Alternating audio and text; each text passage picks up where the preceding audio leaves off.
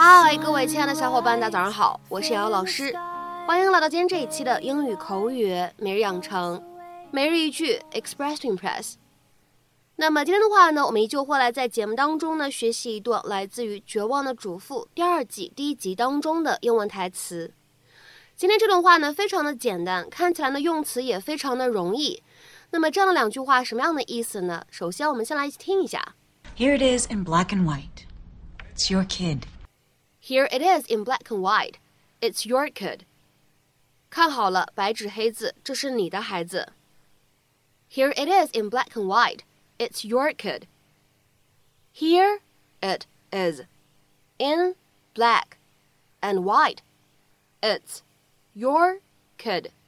那么在这样的一段英文台词当中呢，我们需要注意哪些发音技巧呢？首先，第一处，当 it 和 is 出现在一起的时候呢，我们可以自然的连读一下，而且呢，此时在美式发音当中呢，连读以后还会形成一个美音当中呢所独有的 flap t 闪音，所以的话呢，这样的两个单词我们在美式发音当中呢连读可以读成 it is，it is，it is。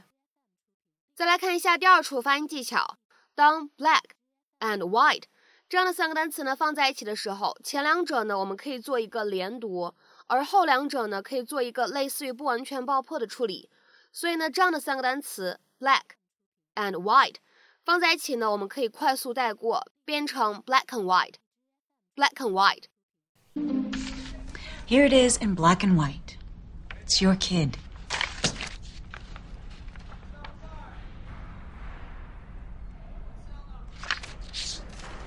What? Why aren't you smiling? It's not enough. What do you want, a Father's Day card? You knew the one thing that I demanded was fidelity. And you still went out and screwed around behind my back. And you knew the one thing I didn't want was a child. And you still tricked me into getting pregnant. It's not the same thing. Damn straight, what you did was worse. We're not very nice people, are we? No, we're not. Ah, when we got married, I thought we were going to be so happy. Me too.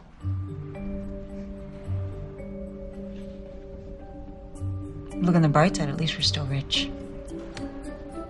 Thank God for that.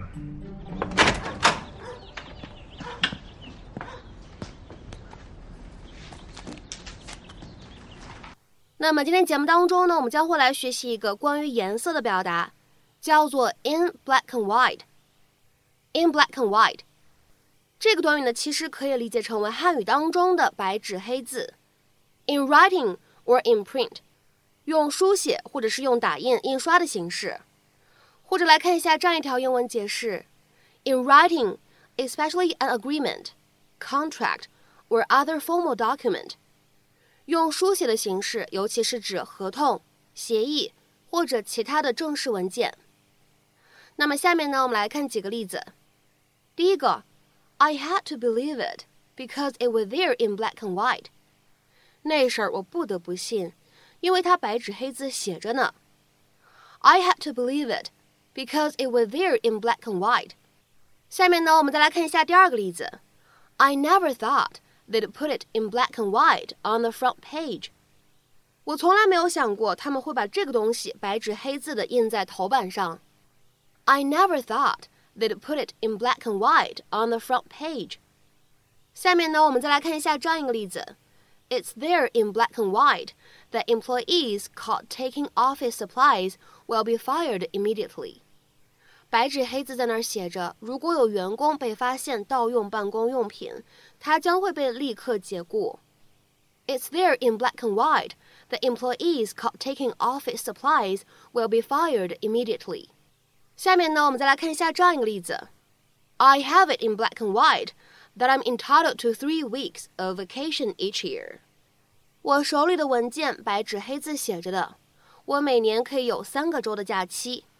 I have it in black and white that I'm entitled to three weeks of vacation each year。那么当然了，提到这样一个短语 in black and white，它呢在口语当中也有另外一个意思的理解，可以表示非黑即白的，就指某些人他们看待某些事情的这个角度、价值观都是比较单一的，觉得这个事情呢就是不是对就是错，没有任何的中间地带啊这样的意思。in a way that makes people or things seem completely bad or good, or completely right or wrong。那么下面呢，我们来看几个例子。第一个，It's a complex issue, but he only sees it in black and white。这是个复杂的问题，但是他只是非黑即白的看待它。It's a complex issue, but he only sees it in black and white。下面呢，我们来看一下第二个例子。Nowadays, people do not see these things purely in black and white。现在人们已经不再使用非黑即白的方式来看待这些事物了。Nowadays, people do not see these things purely in black and white。那么当这个短语当中呢没有介词 in 的时候呢，这样一个短语 black and white， 它呢其实也有这样的意思，表示非黑即白的。比如说下面呢，我们来看一下这样一个例子：This case is not as black and white as the media have said。这个案子并不像媒体所说的那样非黑即白。This case is not as black and white as the media have said。那么下面呢，我们来看一下本期节目的末尾呢，有一个这样的翻译任务：The rules are black and white, and you broke them. The rules are black and white, and you broke them. 那么这样一段话应该是一个什么样的意思？又应该如何去理解和翻译呢？期待各位同学的踊跃发言。我们今天这节目的分享呢，就先到这里。明天节目当中我们再会，See you。